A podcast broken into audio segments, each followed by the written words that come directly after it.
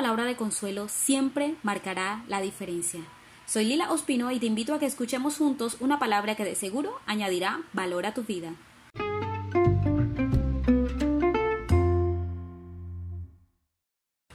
Sin duda alguna, hoy atravesamos tiempos de gran angustia y dolor, ya sea porque lo estemos viviendo en carne propia o seamos invadidos por noticias que afligen a nuestros familiares y amigos más cercanos.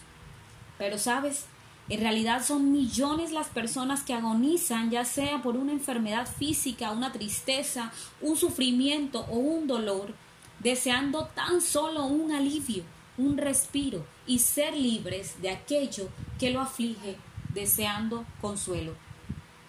El apóstol Pablo, en el primer capítulo de su carta a los Corintios, nos enseña que el Dios y Padre de nuestro Señor Jesucristo debe ser alabado porque es Padre de misericordias y Dios de toda consolación, el cual nos consuela en toda tribulación, para que nosotros podamos consolar a los que están en cualquier aflicción con el consuelo con que nosotros mismos hemos recibido de Dios.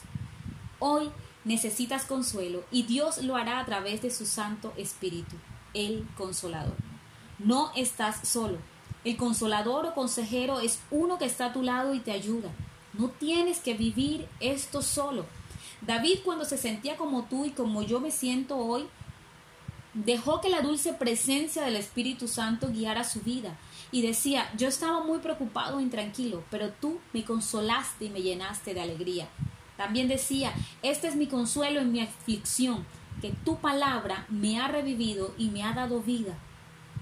¿Por qué no buscas tu Biblia? Y Él traerá palabras de aliento y esperanza. Deja que el Espíritu Santo haga su palabra viva en ti. De seguro confortará tu corazón y traerá esperanza.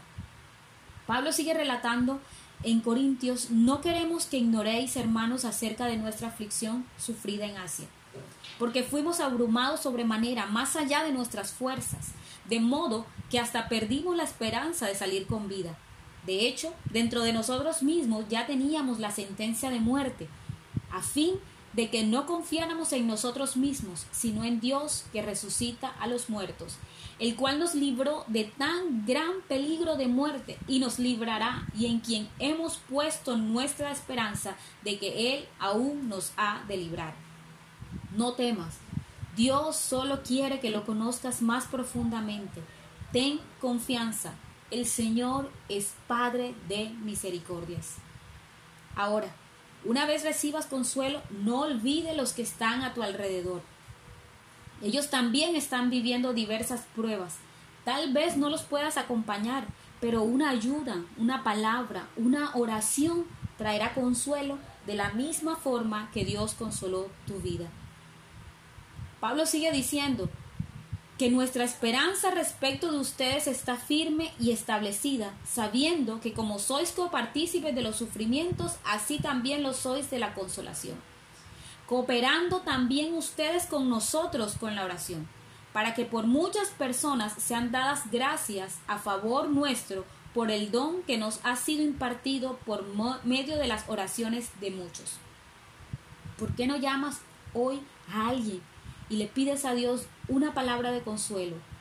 De seguro marcará la diferencia. Cuando Ruth, cansada físicamente e interiormente, recibió las palabras de voz diciéndole que el Señor la recompensaría por todo lo que ella había hecho, ella le dijo, vos tus palabras me han consolado porque has hablado a mi corazón. De seguro, ella no esperaba que alguien la consolara, pero cuánto necesitaba oír esas palabras. Eso la hizo más determinada, le dio un nuevo ímpetu para seguir con los propósitos de Dios. Muchas veces no alcanzamos a dimensionar el alcance eterno de las palabras que Dios pone en nuestros labios. Por último, el consolador espera por ti, al igual que muchos a tu alrededor. Vivamos juntos las aflicciones, porque a través de la suministración del Espíritu Santo y la oración glorificaremos muchos a Dios y no solo le conoceremos, sino que también lo haremos conocido.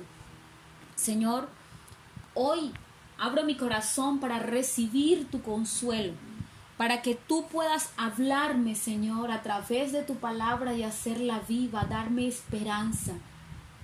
Así, Señor, como tú consueles mi corazón, permite que también pueda consolar a otros que están a mi alrededor pasando por quizás aún situaciones mucho más difíciles que las mías. Hoy, Señor, quiero ser instrumento para consolar a otros, porque de seguro, Señor, que si yo vivo la aflicción junto con mi hermano, glorificaremos tu nombre, Señor.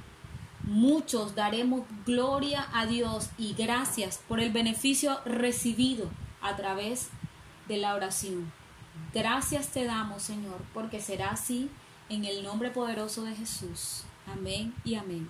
Dios nos bendiga.